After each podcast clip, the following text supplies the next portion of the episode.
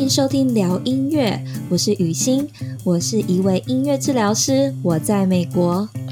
我是 Zoe 雨蓉，我也是一位音乐治疗师，我在德国。聊音乐是一个分享音乐治疗与音乐科学相关知识的 Podcast 节目。我们在每周二和四会上架新的一集。如果是新的朋友的话，别忘了按下订阅，关注我们。目前在各大平台和 YouTube 上搜寻“聊音乐 Podcast”，都可以收听到我们的节目。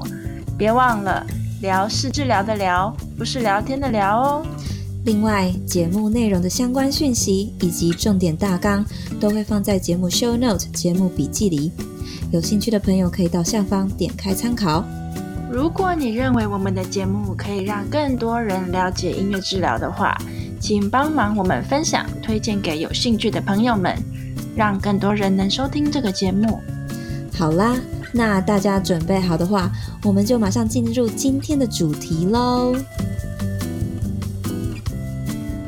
Hello，大家好，我是雨欣，欢迎回到聊音乐。那在上集跟大家聊到音乐治疗在台湾的发展的一开始，然后到现在啊、大家对音乐治疗的了解，呃，有一些不同样的看法。这一集也会延续这样子的讨论。那如果你还没收听上集的朋友们，建议你们先回到上集，因为下集的内容呢，将延续上一集的讨论。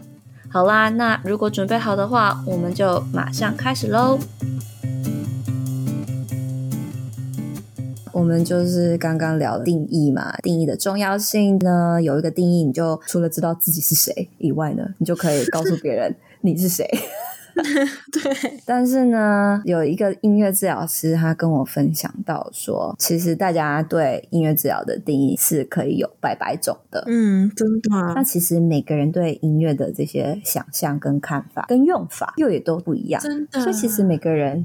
有一个自己的音乐治疗定义，哎，这样就是好像这个职业就会让人有各种幻想都有可能。嗯，对，比如说从科学家，嗯，到街头表演的艺人啊，嗯，或是呢有念阿弥陀佛的师姐嘛，嗯、真的是各种。对，就可能他们会觉得哦，这个音乐超多不同种的用法跟这个效果，音乐应该就是一个日用品，就每个人每天应该都会听到音乐，然后每个人都会用音乐。嗯，起码到垃圾的时候就有听到啦，啦啦啦啦啦啦，这就是一个音乐的功能。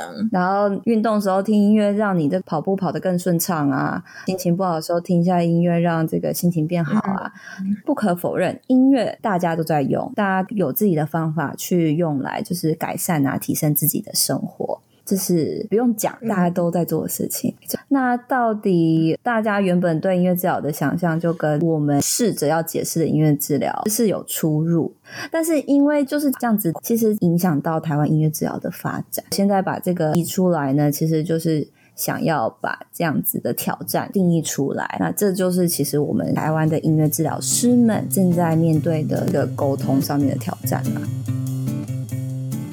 就是开启这样子的对话嘛。原来呃，音乐治疗师们的想法是这样，然后大众们的想法是这个样子。其实大家是为了一个呃，想要创造就是双赢的局面。那音乐治疗师们为什么会需要这么多的专业训练跟临床工作？就是为了要在呃适当的这个场合，让音乐有很稳定的这种疗效，很稳定的去提供服务，这样子。嗯嗯嗯。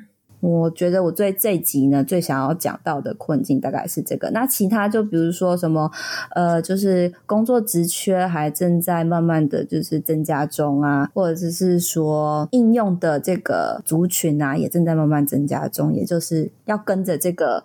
呃，就是认可度一起成长啦，我觉得是这样。我觉得好像对音乐治疗，大家听起来好像充满了很多幻想或是不了解。但我觉得还是还蛮鼓励年轻人可以踏进这个行业的。Really？对对啊，Honestly，真的 Honestly，你的心里话，好好好。对啊，因为我觉得每一个人都有自己的不同的特色、不同的背景，然后有越来越多的不同的。专长的人进来，那我们这个专业才可以发展得越来越好。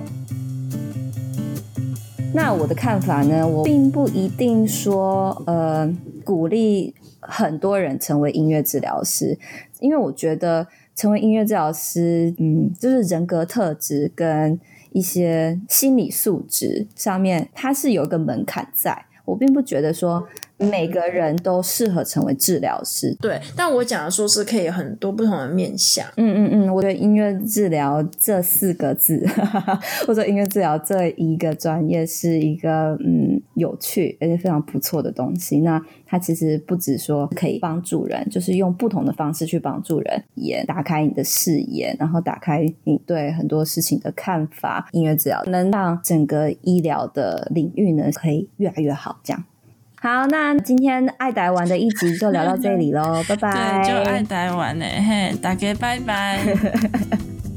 谢谢大家今天收听聊音乐。